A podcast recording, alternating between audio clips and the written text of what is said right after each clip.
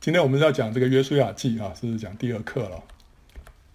好，我们先看那个迦南美地哈，这个约书亚记就是说我们要他们以色列人要得着迦南美地为业啊，那这是一件很重要的一件事情，是神心意当中要以色列人进迦南美地呢，就是要得这个地为业。那迦南美地它有一个很重要的预表跟象征，就是它是预表基督。那从埃及到迦南呢，就是预表说我们从世界里到基督里啊。那迦南美地被称为流奶与蜜之地啊。哦，那为什么称为流奶与蜜之地？因为奶跟蜜都是预表什么？神的话啊。在彼得前书二章二节啊，彼得说就要爱慕那纯净的灵奶，像财神的婴孩爱慕奶一样，叫你们因此渐长，以致得救。这个灵奶原文是化奶哈，纯净的灵奶是 pure milk of the world，是化的奶，所以这个化，神的话就是像奶一样。对于那个初信的人来说，你们我们要像才生的婴孩一样爱慕奶哈，爱慕神的话哈。好，那另外呢，诗篇也说，你的言语在我上膛何等甘美，在我口中比蜜更甜。所以在这边呢，讲到说神的话像蜜一样。所以神的话又像奶又像蜜，所以流奶与蜜之地呢，就讲到说这个地方呢是什么？充满神的话，神的话就是什么？就是基督，基督就是神的话，它就是神的道，道成肉身嘛，啊，那个道，那个道就是话，基督就是神的话，所以流奶与蜜之地就是说这是一个充满基督的地方啊，它预表基督里面充满了基督，那江南美地里面的一切物产都是预表基督里面的一切丰富啊。我们看到他这个在在这个嗯《生命记》第八章里面有提到，这个美地里面有一些特色，有一些什么东西，然后里面有河、有泉、有源，那这都是预表圣灵的浇灌跟充满。河里面的水都是从天上雨降下来，因为那边的河水是讲就是从从天有天上降下来哈，就是雨季的时候，那个河就满了水，那是因为那个从从天上有有水下来，那所以这个是圣灵的浇灌。那泉跟源从底下冒上来的，这个是讲到圣灵里面的充满啊，所以河跟泉跟源，它有属灵的含义，是讲到圣灵的浇灌跟充满，也讲到说那边有小麦，小麦预表主的死，有讲到大麦，大麦讲到主的复活，那主借着他的死跟复活诞生了什么？诞生了教会，一粒麦子落在地里死，就生出许多的子粒啊，就成为教会，这就是那许多的信徒。那这教会呢，也要开始经历到主的死跟复活，所以在接下来他说里面还有什么东西？有葡萄树，有无花果树跟石榴树，这三种树在圣经里面是被用来象征以色列国，所以呢，就是预表新约的教会。那新约的教会也要经历到主耶稣的死跟复活。葡萄树就讲到我们要经历他的死，成为我们自己的死。为什么呢？葡萄树是讲到葡萄要被采啊。然后呢，我们要成为石榴树。石榴树是讲到教会的复活啊？为什么？因为石榴的果子里面很多的籽，会生出许多的籽粒来啊，所以这个是讲到我们的复活。那教会在死跟复活的这个经历当中呢，就会带出它的什么？它的服饰，就是无花果树。无花果树是代表医治跟能力，因为无花果饼啊会。医治那个是西西家王，对不对哈？他贴了一个无花果饼在身上，就得到医治了。还有呢，有个埃及的少年人吃了无花果饼，他就得到能力了，得到力量了啊。所以教会需要经过死跟复活的经历啊，这时候你就可以有真正的服事出来。这个服饰可以医治人，可以带下能力啊。所以这个讲到葡萄树、无花果树跟石榴树，同时在这美地里面还有橄榄油。橄榄油表示说，我们不仅我们自己被圣灵充满，被圣灵浇灌，我们还可以供应神的灵。就我们里面可以有油满溢出来，去供应人，然后可以有蜜啊，就是我们会供应神的话。那铁呢？铁是讲到我们就进到属灵征战，还有铜，铜讲到末日的审判。所以在江南美地里面的这一切的丰富呢，都是讲到在基督里面的丰富，是我们灵性长进的过程当中，我们所会经历到的。我们会经历到死，会经历到复活，会经历到神给我们的能力，然后我们会供应神的话，供应神的灵，然后我们进入属灵征战，到最后我们会站在神的面前哦，在这个末日审判的时候，OK。所以这里头呢，我们看到基督里面的一切丰富都在迦南美地里面。那这个我们可以详见啊，《神命记》第八章里面的解说。哦，那所以进入迦南美地的意思是什么？就是要得着基督里面一切的丰富，这是神给我们的产业。可是它有一条途径，只有个唯一的途径是什么？就是舍己。舍己就是向己死，就是致死我们的旧人肉体，让圣灵掌权啊。这个是我们看到约书亚记里面最重要的一个点，就是我们要进入一个舍己的生活，然后呢，我们才可以胜过仇敌。你看它里面有许多的点都在讲到说我们要舍己。这里头第一个就讲到，他们只有新的一代才能够进迦南，这表明说只有新人才能够承受基督伟业，旧人就是旧的那一代啊，必须要先死去。然后第二个看到他们过约旦河，约旦河就表明己生命的死啊，就是当祭司踏进河水的时候，他那时候是凭着信心踩下去的，这是对己的生命来说是一个死啊。好，进到河水里面去，表示我们进到那个死里面。然后死己生命的权势呢，就从亚当城流下来的约旦河水呢，就被止住了，就被打破了啊。然后呢，接下来今天我们会看到他们就立石为祭，堆了一堆石堆，这表示什么呢？表示旧人要埋在约旦河里面，新人呢要进迦南。接着我们又看到在几甲他们就行割礼，就表明说他们要割除肉体旧人啊。啊，最后我们又看到约书亚呢顺服约和华军队的元帅，这表明说我们这个己要下宝座，让圣灵掌权。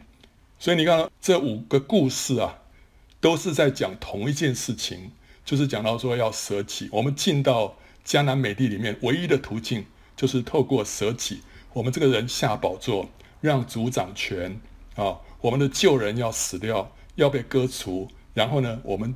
才能够得到江南美地里面的一切丰富，好，所以我们看到他他们立石为记啊，国民尽都过了约旦河啊，耶和华就对约书亚说：“你从民中要拣选十二个人，每支派一人，吩咐他们说：你们从这里从约旦河中祭司脚站定的地方取十二块石头带过去，放在你们今夜要住宿的地方啊。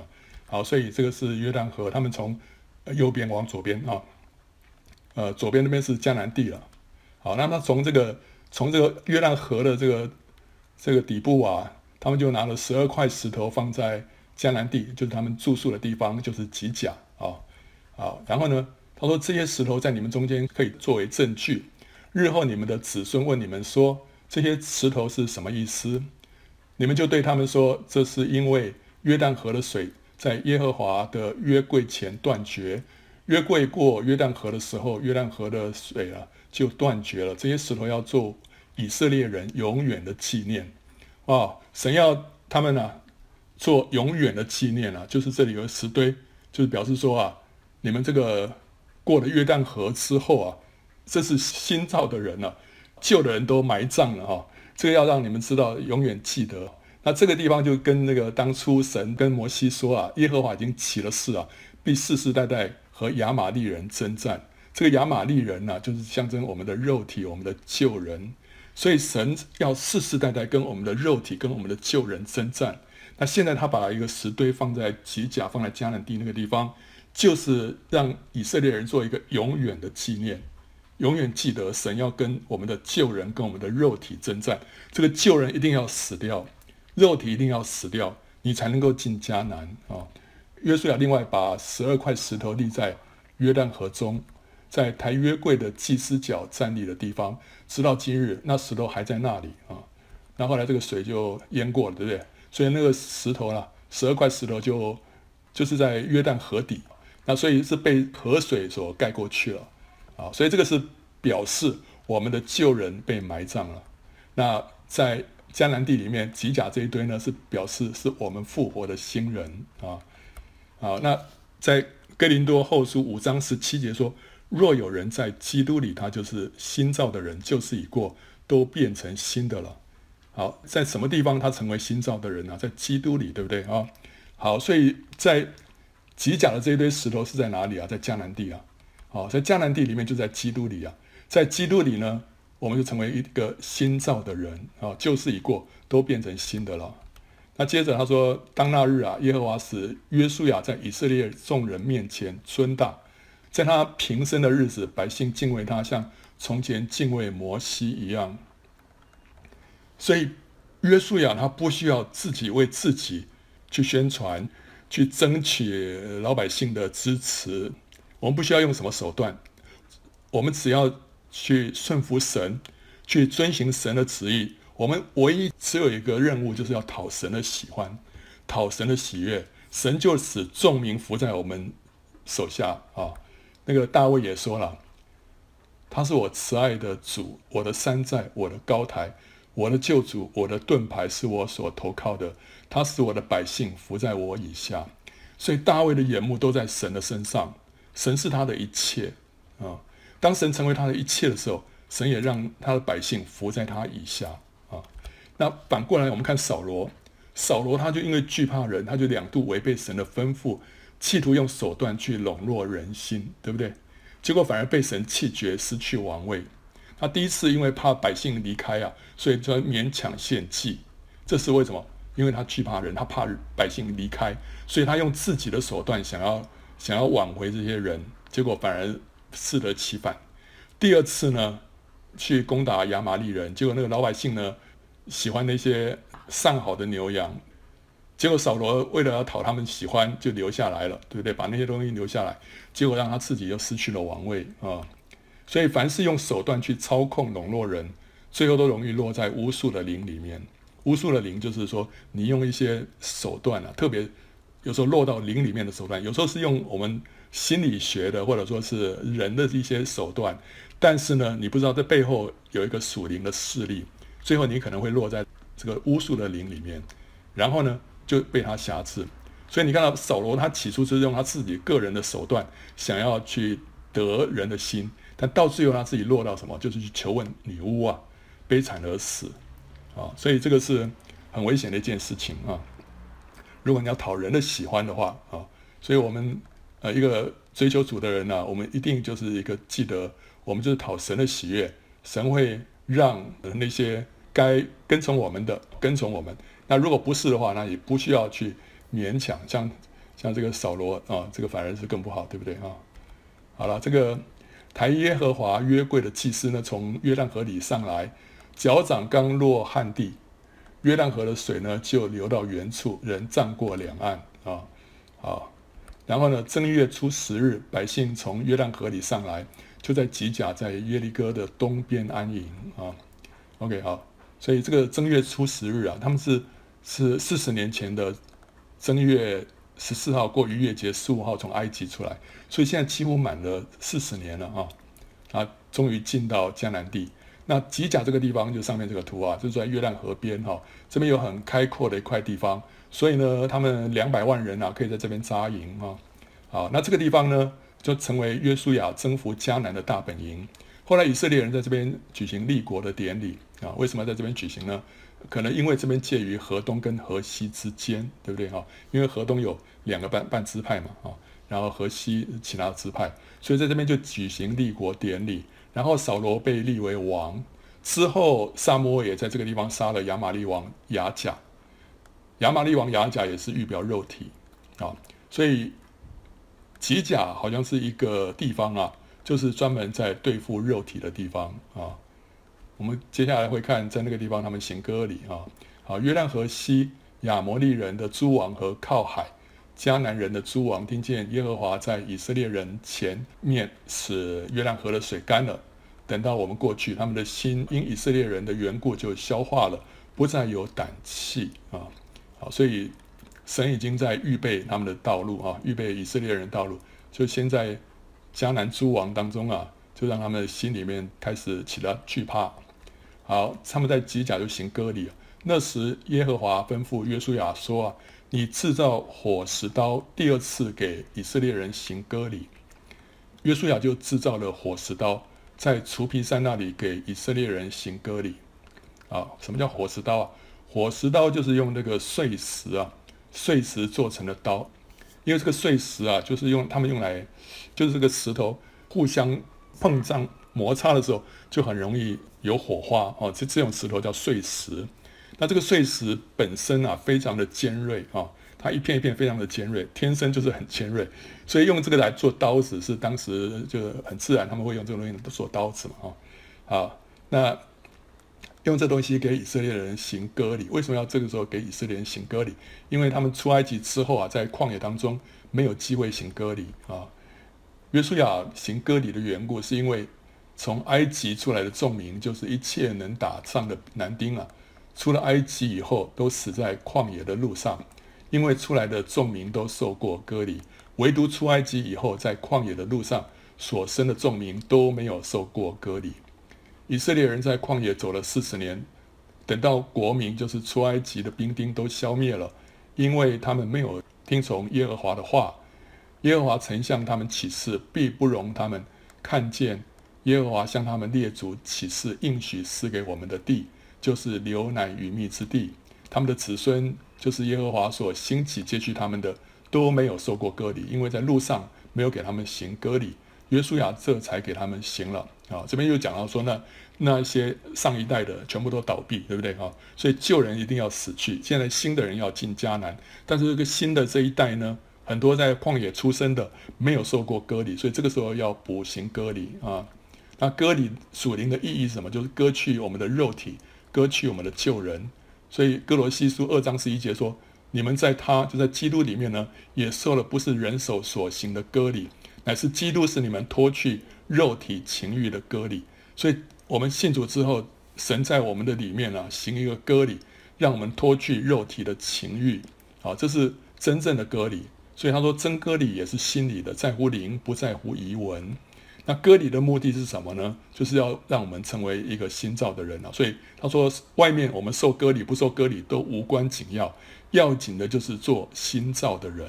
这是一个属灵的割礼要达到的一个目的啊，就是让我们的旧人死去啊，让我们成为一个新造的人。那这个火石刀预表什么？有什么属灵的含义呢？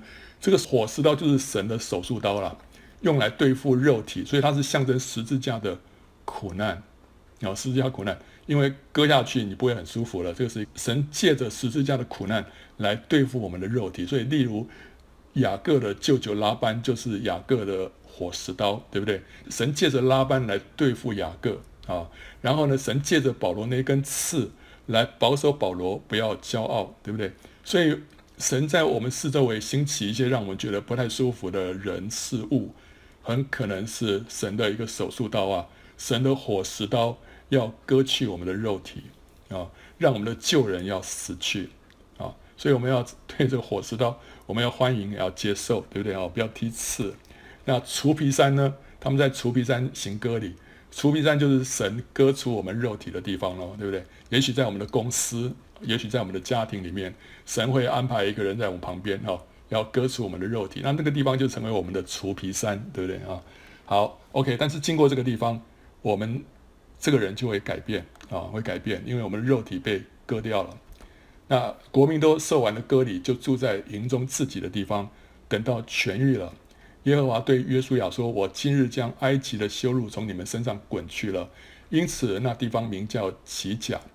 吉甲就是滚的意思，直到今日啊。那我们会讲到说，OK，神为什么没有说我将埃及的羞辱从你们身上割掉了呢？为什么说滚去了？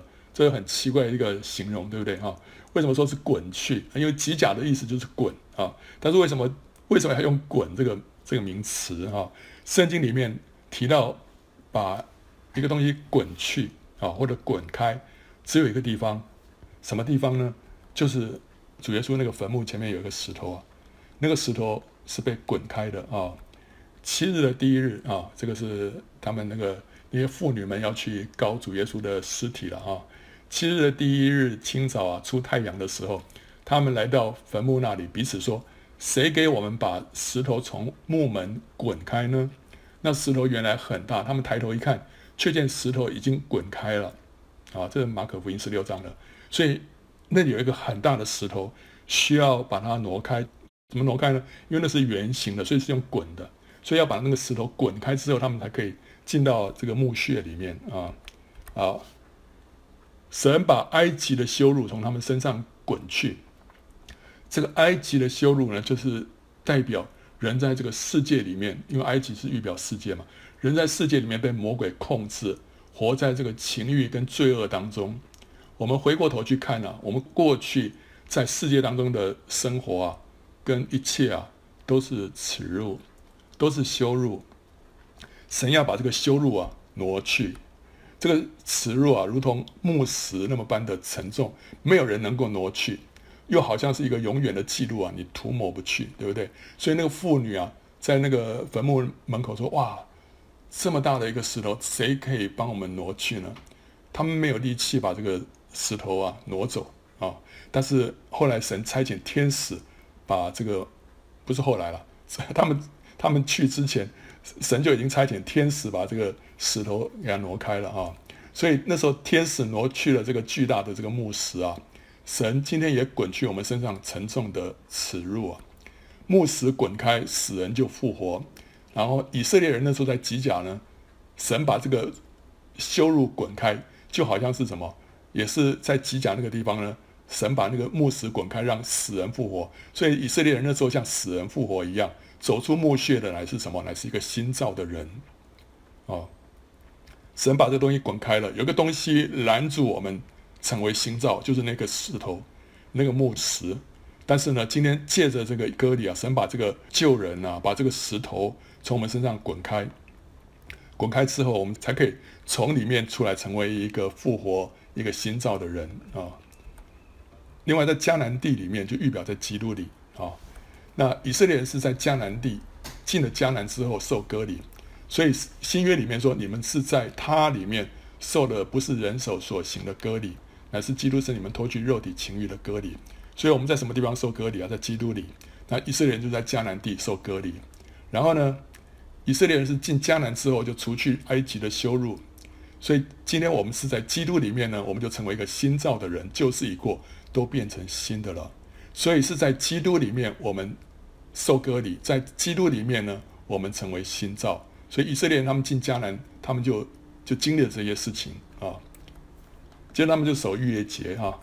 以色列人在吉甲安营啊，正月十四日晚上在耶利哥的平原守逾越节。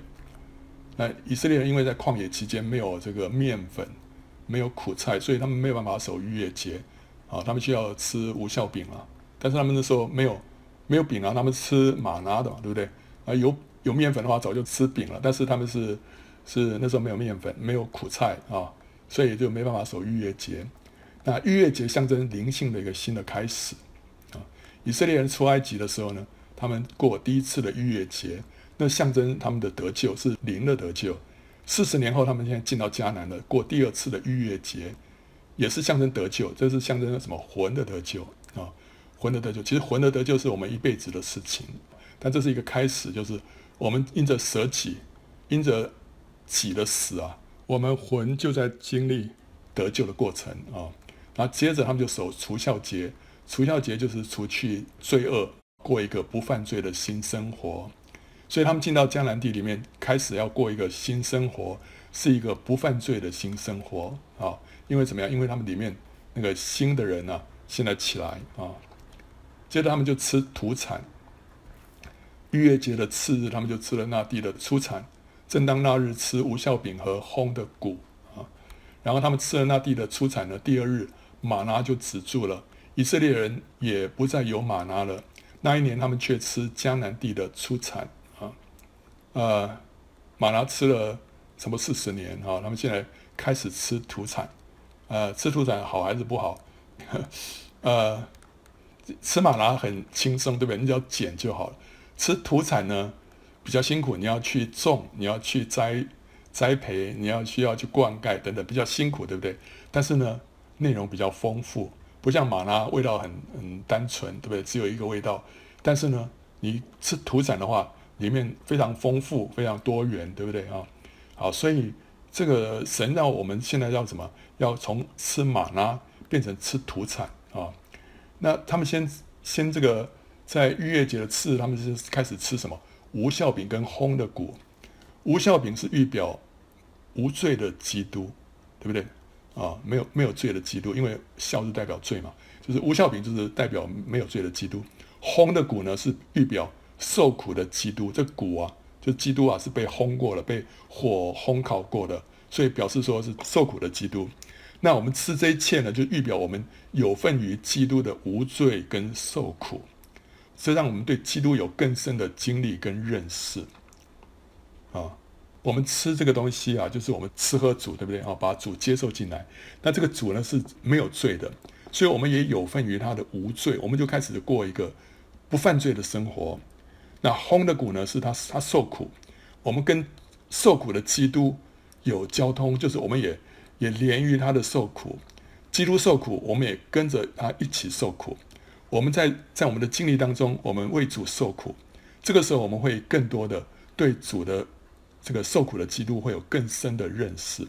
以前我们吃吗哪其实就很简单，就是哇啊，一切都很好。但现在我们开始经历到、认识到基督的各方面，认识到基督的无罪，认识到他的受苦。迦南地的土产呢，是需要经过努力才能够得着的。这个努力就是舍己，我们需要付代价，我们需要付代价才能够得着这些土产。所以象征这些食物啊，这些土产啊，是灵性成熟者的干粮。啊，干粮，我们需要付代价，我们就可以得着。我们越多的舍己，就越多的被圣灵充满；我们越多的放下自己，我们就越多的得到基督。可是吗哪，我们只要捡就好，这个都是神的恩典。吗哪是神的恩典，对不对啊？呃，所以吗哪是属灵婴孩的奶啊。OK，但是今天我们其实得这些干粮，也是靠着神的恩典，但是我们自己需要付上一些代价啊。这个代价不是我要去得什么，而是我要放下什么。我越多的放下，其实我就越多的得着基督啊。那接着他们就这个谁啊？约书亚就遇到耶和华军队的元帅啊。约书亚靠近耶利哥的时候呢，举目观看，不料有一个人手里有拔出来的刀，对面站立啊。那约书亚到他那里问他说：“你是帮助我们呢，是帮助我们敌人呢？”约书亚他有一个感觉，他知道说这个不是普通人，他可能认为他是一个天使，所以他要问这个天使到底是在帮助谁的啊？如果普通人的话就不需要这样问，对不对啊？呃，然后他说不是的，我来是要做耶和华军队的元帅啊，所以我不是来帮助你们，也不是来帮助对方，我乃是要来做耶和华军队的元帅啊，所以嗯，他不是他不是支援部队啊。他是要做做元帅的，那约书亚就俯伏在地下拜说：“我主有什么话吩咐仆人啊？”然后他就说：“啊，啊，把你脚上的鞋脱下来，因为你所站的地方是圣的。”然后约书亚就照着行了。这些对话其实很奇怪，对不对？这个这个啊，好了，他说他做耶和华军队的元帅。约书亚就就乖乖的就把等于是把他的那个指挥权啊交给他了，哦，那这也是对的，因为他知道说这不是这不是普通人啊，哦，他他觉得是可能觉得是天使，但其实他也不是天使啊，哦，他是什么？他是神啊，哦，因为他说把你脚上的鞋脱下来，因为你所站的地方是圣的，这表示说这个是一个圣地，那这表示说他不是天使，乃是神自己。为什么？唯有神显现的地方啊。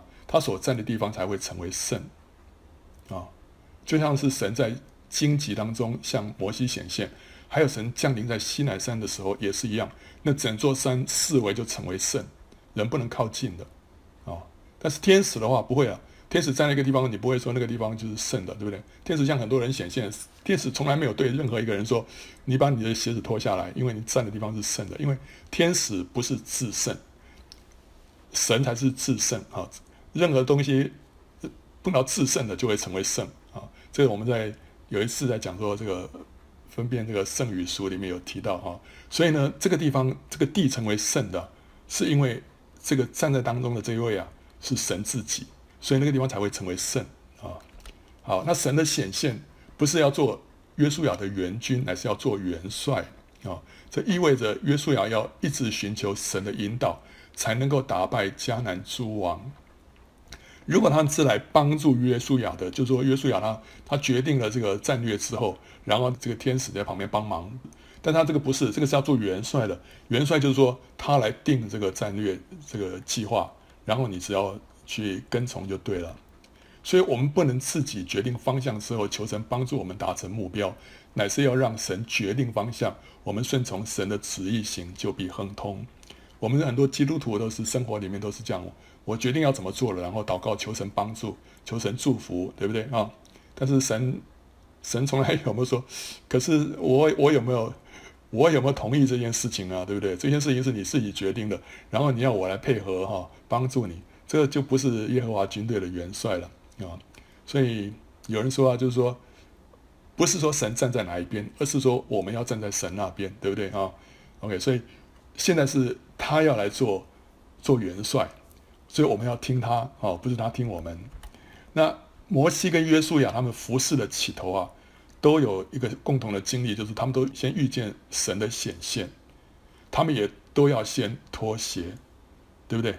摩西那时候一开始被神呼召，就是在荆棘当中啊，就是看到神显现，对不对？那时候神叫他要脱鞋。现在约书亚进到迦南地。第一仗要面对耶利哥，他所碰到的也是神的显现，同时神也是要他脱鞋，啊，这不是很奇怪吗？为什么都是同样的故事？然后脱完鞋之后说话，呃，没有说脱完鞋之后怎么样啊？那为什么要说脱鞋呢？这个呃，圣经里面就讲说，呃，叫他脱鞋，然后约书亚就照着行了，然后就没了，呃，奇怪了，我本来想说这个是不是后面还有什么下下文啊？没有啊，就是脱鞋就是了。这表示什么？因为脱鞋是意味着我们要离弃自己的道路跟世俗的沾染，分别为圣，走主的道路。这是一个动作，这是一个记号，这是一个什么记号？是一个尾声的记号，把自己放下来的记号。我脱下自己的鞋子，我放下自己的道路，我现在开始走神的道路，要跟随神啊。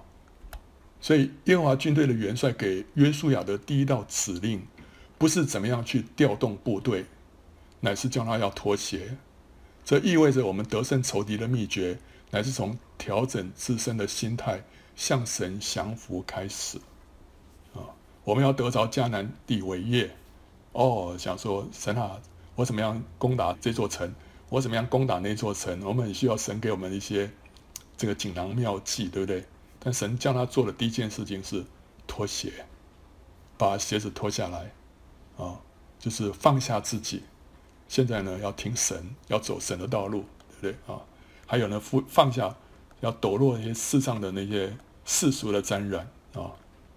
那接着他们要攻打耶利哥啊，耶利哥的城门因为以色列人就关得严谨，无人出入啊。耶和华晓諭约书亚说：“看哪，我已经把。”耶利哥跟耶利哥的王兵大能的勇士都交在你手中，你们的一切兵丁要围绕这城，一日围绕一次，六日都要这样行。七个祭司要拿七个羊角走在约柜前，到第七日你们要绕城七次，祭司也要吹角，他们吹的角声拖长，你们听见角声，众百姓要大声呼喊，城墙就必塌陷，个人都要往前直上。OK，好，现在神小玉约约书亚攻打这座耶利哥啊，这座迦南地的第一座城，有什么样的策略啊？这个策略是很奇怪的策略，就是先绕城啊，一天绕一次，然后呢，到第七天要绕七次，在绕城的过程当中要吹角啊，啊，最后那一天呢，百姓要大声呼喊，然后城墙就会塌陷啊。OK，好，这是耶耶利哥的遗址了啊。他们在这边进行考古啊，你就中间这一块就是了啊，这一块就是耶利哥的城啊。那这座城呢有多大啊？这边哇，下面是北边啊。这座城绕一圈啊，大概有九百米啊，九百公尺。那大概你慢慢走，大概需要十五分钟啊。那十五分钟就把这个城绕一圈了。所以，就今天的标准来说，这根本是一个很小的一座城啊。我们今天随便一座城都都比这个大多了，对不对啊？可能因为那是是早期啊，所以一座城不是很大啊啊，所以他们一天只要绕十五分钟就够了，所以不会太累啊。甚至于到第七天要绕七次，也不过两个小时不到，对不对啊？所以还还 OK 啊，对啊。好，那这个是耶利哥，所以他们就是把整座城的人杀了。其实也不是太多哈，大概几千个人最多啊。那接着那个嫩的儿子约书亚招了祭司来啊，吩咐他们说：“你们抬起约柜来，要有七个祭司拿七个羊角，走在耶和华的约柜前。”又对百姓说：“你们前去绕城，带兵器的要走在耶和华的约柜之前。”啊，羊角就这样这样子啊，啊，他们把这个羊角呢放在热水里面，然后可以把它拉直，给它给它啊做成可以吹的这个乐器。然后最前面的是带兵器的人，啊，第二批是七个祭司吹角。第三个是约柜，后面还有一个后队。那约书亚对百姓说的话：七个祭司拿七个羊角，走在耶和华面前吹角；耶和华的约柜在他们后面跟随，带兵器的走在吹角的祭司前面，后队呢随着约柜行，祭司一面走一面吹啊。OK，就是他们，但后面那个后面那个城墙，呃，那个城画的不是很准确，因为。不是这么平啊，因为他们那个是是蛮陡的一个坡啊，让这个让人不容易攻打这样子啊，好，而且这个呃这个这个城门没有这么这么这么好攻打的样子啊。好了，那总而言之，我们是看那个顺序啊，他们行走的顺序是这样子啊。然后我们知道，约书亚率领以色列人征服迦南啊，一个很重要的含义就是是象征基督徒进入属灵征战。啊，这是许多的属灵征战，这已经不是在旷野里面哈那种小 baby 的生活了。现在是真的一个成熟的一个基督徒啊，现在进入征战了啊。所以这个迦南七族啊，他们要征服的七族呢，是象征什么？是象征七类的邪灵啊。现在要跟邪灵要要对抗了。然后迦南地的城市呢，就象征仇敌在人心里面所设立的。坚固营垒，他们要把这个营垒攻破，就是说象征今天我们基督徒啊，要跟仇敌征战，我们要攻破人心里面坚固的营垒，让人的心转回归向神啊。所以，我们传福音就是一个属灵征战，我们要把人心里面被仇敌所设立的这个营垒要打破啊。那耶利哥的王就象征一个邪灵啊，一座城里面就一个邪灵在那边做王，在那边掌权啊。所以攻破耶利哥的策略呢，就显示属灵征战当中的一些要诀。那这个策略里面，第一个是什么呢？就是要吹角。吹角的意思就是宣告神的话。哦，你在那边吹角，吹角就是在那边宣告神的话。啊，那为什么要宣告神的话？主耶稣是用神的话来胜过撒旦的试探，对不对？啊，然后呢，启示录十二章十一节说。弟兄胜过他，就胜过魔鬼是什么？是因着羔羊的血和自己所见证的道。这个道是要见证出来，是要宣告出来的。他们虽至于死，也不爱惜性命。所以胜过魔鬼的三个要诀，一个是羔羊的血，一个是自己所见证的道，第三个是不怕死啊。自己所见证的道，就是要你要宣告出来。所以他们在那边吹角，就在宣告神的话，宣告神的话啊。然后呢，我们要穿戴神所赐的全副军装，就能抵挡魔鬼的诡计啊！就要拿着圣灵的宝剑，就是神的道啊！神的道就是瑞玛，这也是在宣告神的话，特别是宣告神对我说过的话啊！神对我说过的话就是瑞玛，这个神个别对我说的，对不对哈？那自己所见证的道，这个道是 logos 啊，是圣经里面的白纸黑字的话，所以不管是 logos，不管是瑞玛，我们需要去宣告。啊，当我们碰到试探的时候，我可以宣告；当我碰到疑惑的时候，你宣告说，这个神是可信的，在他没有难成的事，在神凡事都能啊！我只要信，我不要怕。我们可以宣告神的话啊，没有什么可以叫我们与神的爱隔绝。像这些话，我们可以拿出来宣告。当我们越宣告这些话的时候，那个仇敌就会逃跑啊！所以那时候。撒旦来试探主耶稣啊，主耶稣都是用神的话去胜过他，所以吹角就是在宣告神的话，宣告神的话。他们在那边宣告，宣告耶利哥已经被神攻破了，已经是属于神的了。他们在那边宣告啊，七天都在那边宣告，宣告神的得胜，宣告神的掌权啊。那约书亚就吩咐百姓说：“你们不可呼喊，不可出声，连一句话也不可出你们的口。”等到我吩咐你们呼喊的日子，那时才可以呼喊。这样，他使耶和华的约柜绕城，把城绕了一次。众人回到营里，就在营里住宿啊。OK，所以第二个秘诀是不可以出声，要等到被吩咐。不可以出声就是不不可以说自己的话了，因为生死在舌头的权下。我们要让圣灵来掌管我们的言语，我们的言语说的合宜，会让一个人活过来；说的不合宜，会让一个人被杀死。所以我们的舌头啊，会掌管那个生死的。他说：“你不要出声，只等到被吩咐啊，就是神没有要你说话，你就不要说话。等到神要你说话的时候，你再说话。那时候你说出来的话，就会带着神的恩高跟能力啊。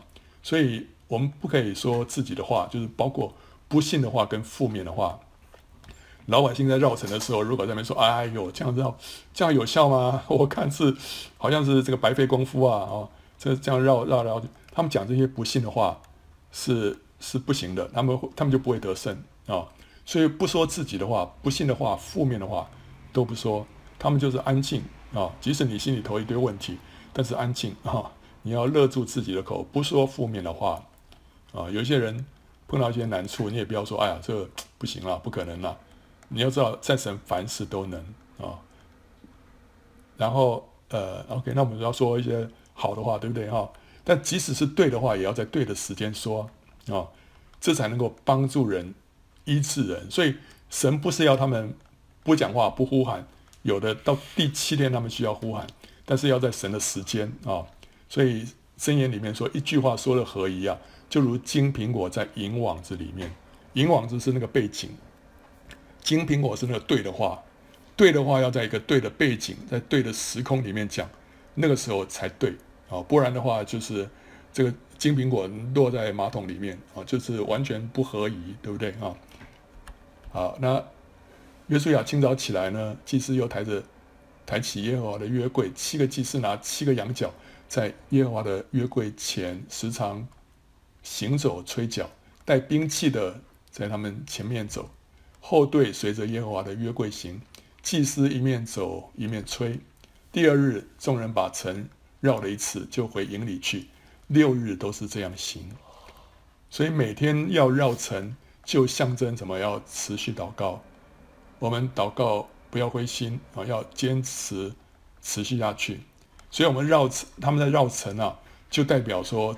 我们在祷告，为着这个我们要得着这座城啊，我们在那边不断的祷告，持续的祷告，为了家人的得救，我们不断的祷告，为了啊我们所关心的灵魂啊，我们不断的祷告，我们好像在绕城一样啊，每天这样绕一次，每天这样绕一次啊，那这个所以属灵真正的得胜呢，必须要累积足够的祷告啊，他们没有前面六天的这个绕城，没有六天的这个宣告啊。他不会有第七天的，对不对啊？所以即使前面六天都没有任何动静，他们仍要坚定持续相信主的话。主说：“你们就继续这样绕下去。”所以他们就是继续的绕。哦，这就好像是乃曼他七次在约旦河里面沐浴，对不对？前面六次都没有任何的反应，但到第七次的时候，突然他的大麻风就突然都好了，对不对？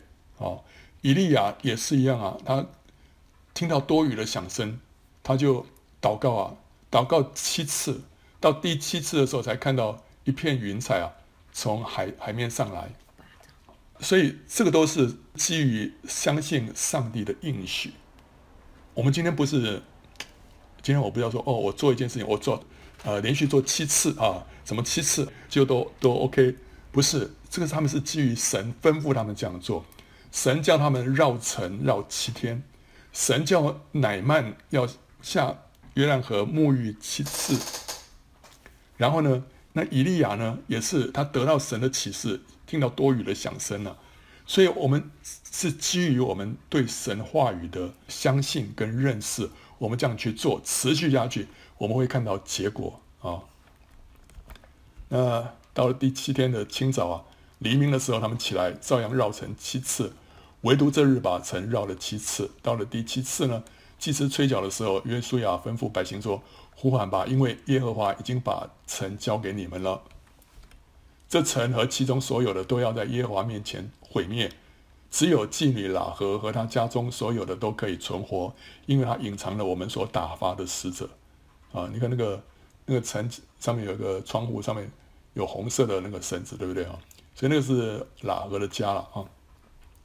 当以色列人每天在那边绕一次的时候，每天绕一次的时候，约书亚在里面，对不对？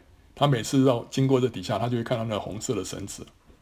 绕一次，他就会看到那红色的绳子，所以他知道什么？这是这是一个有信心的人，他们的家在这里。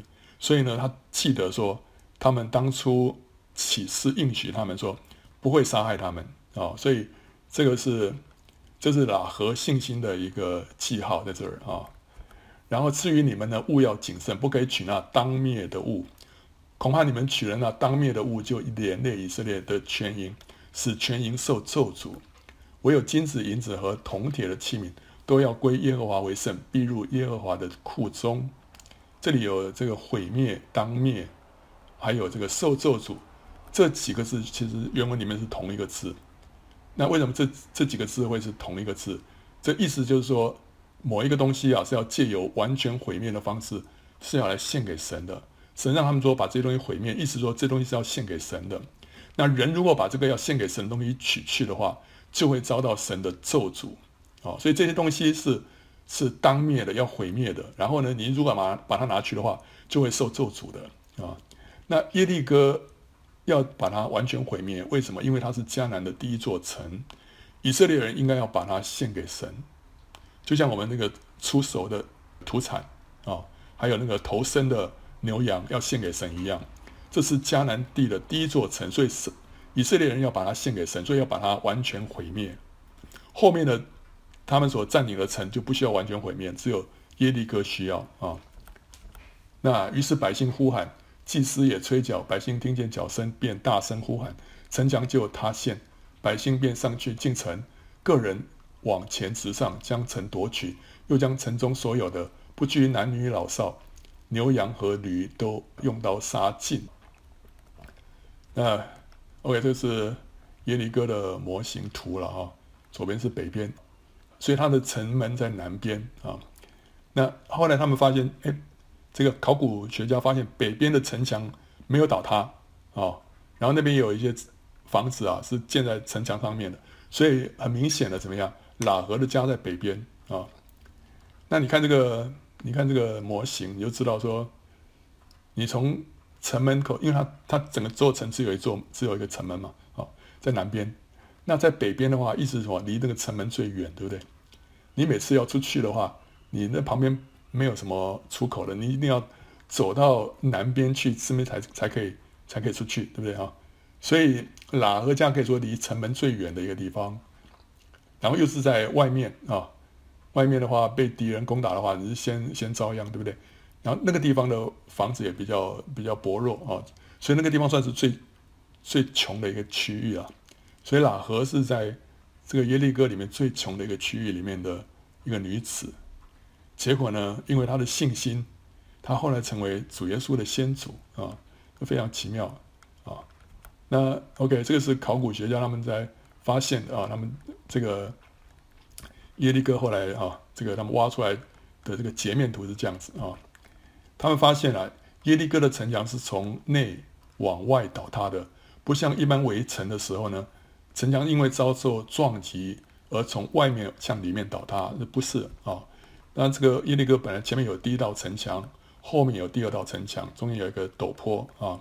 后来呢，他发现这个城墙倒塌，然后那个砖块啊是往前往前这个倒塌的，所以它是是是从里面往外倒塌啊。然后这个倒塌的城砖呢，刚好填平了四围这个陡坡啊，使以色列人可以怎么往前直上，攻到城里面去啊。然后呢，他们又发现啊，耶利哥城是先倒塌，然后再被大火焚烧，城内的遗迹找不到任何金属器具，却有大量被焚烧的谷物，可见呢，耶利哥被攻破的时候，这个城中的粮食很充裕。为什么很充裕呢？因为第一个。当时应该是一个收割的季节，所以他们有很多的粮食在城里面。还有呢，围城的时间很短，哦，所以他们里面粮食还没有吃完。第三个，以色列人没有掠夺这些粮食，那这都跟圣经里面的记载一致，对不对？神叫他们说，你们不可以拿里面的那些东西，但是金属的东西可以拿走，哦，所以果然跟他们考古发现的一样啊。这个右边这个就是一个一个这个瓦罐里面啊，有一些谷类啊。然后呢，他们又发现了、对这个地层跟被焚烧的谷物进行分析，判断了、啊、耶利哥被毁的时间应该是在主前一千五百五十年左右。这跟我们根据圣经所推算出来约书亚进迦南的年代就一致啊。好，所以这个考古学相当证实约书亚记里面的这些历史故事啊。那我们看到喇合呢，就全家得救。约书亚就吩咐窥探地的两个人说：“啊，你们进那妓女的家，照着你们向她所起的誓，将那女人和她所有的都从那里带出来。”当探子的两个少年人就进去，将喇合和他的父母、弟兄和他所有的，并他一切的亲眷都带出来啊，安置在以色列的营外。众人就用火将城和其中所有的焚烧了。唯有金子、银子和铜铁的器皿都放在耶和华殿的库中。约书亚却把妓女喇合与他父家并他所有的都救活了，因为他隐藏了约书亚所打发窥探耶利哥的使者，他就住在以色列中，直到今日。喇合后来就嫁给了一个犹大支派的一个首领啊，喇合嫁给撒门啊，那撒门呢？呃，圣经说。他的父亲是拿顺，是祖父是叫亚米拿达啊。可是呢，这个呃这个拿顺呢，这个民数记里面说他是犹大人的首领啊，所以是一个支派一个首领，他是犹大支派的首领，所以是很大的，对不对啊？然后亚米拿达另外有个女儿叫做伊利沙巴，这伊利沙巴是谁呢？以利沙巴是亚伦的妻子啊。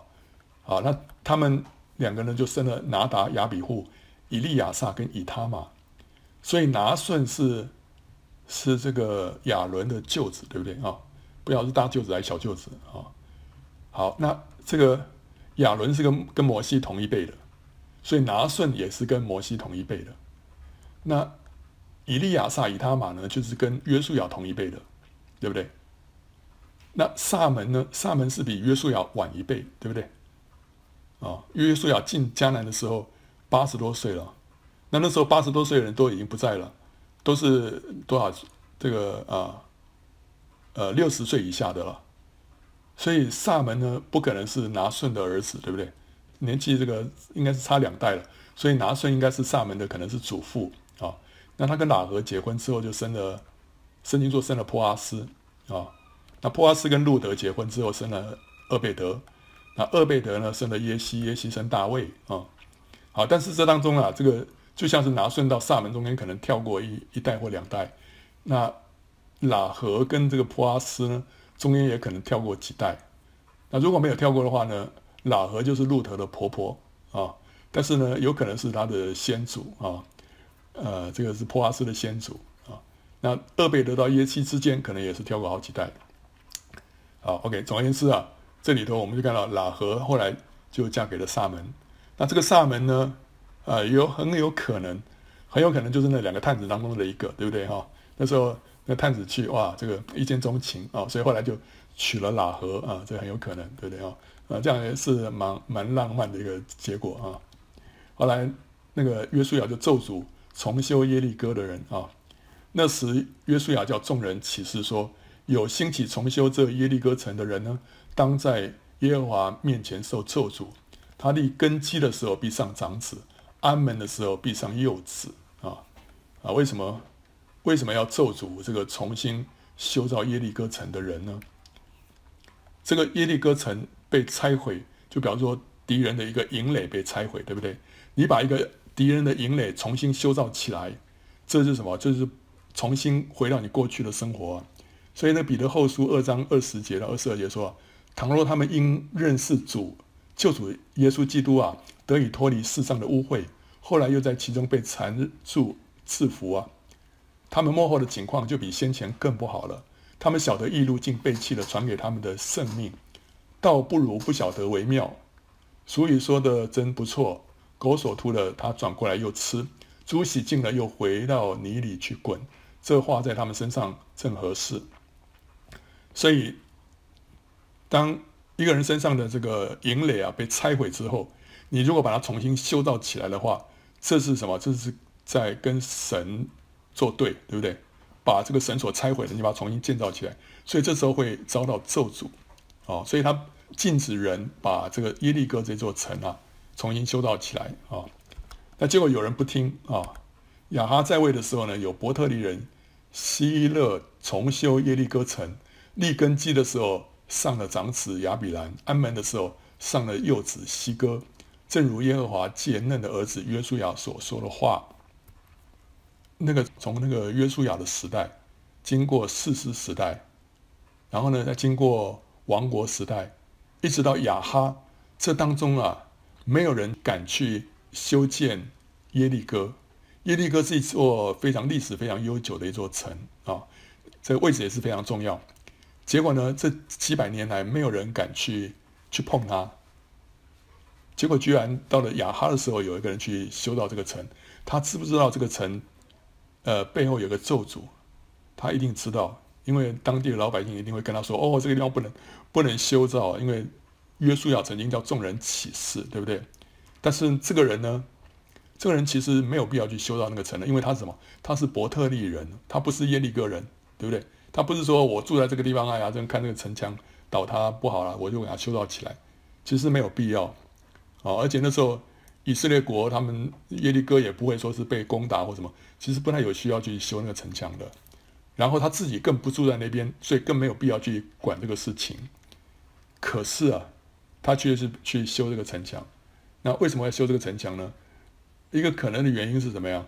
因为想要出名啊，想要留一个呃好好的名声啊。所以他的儿子叫什么名字啊？儿子一个叫做崇高的父，一个叫崇高哦。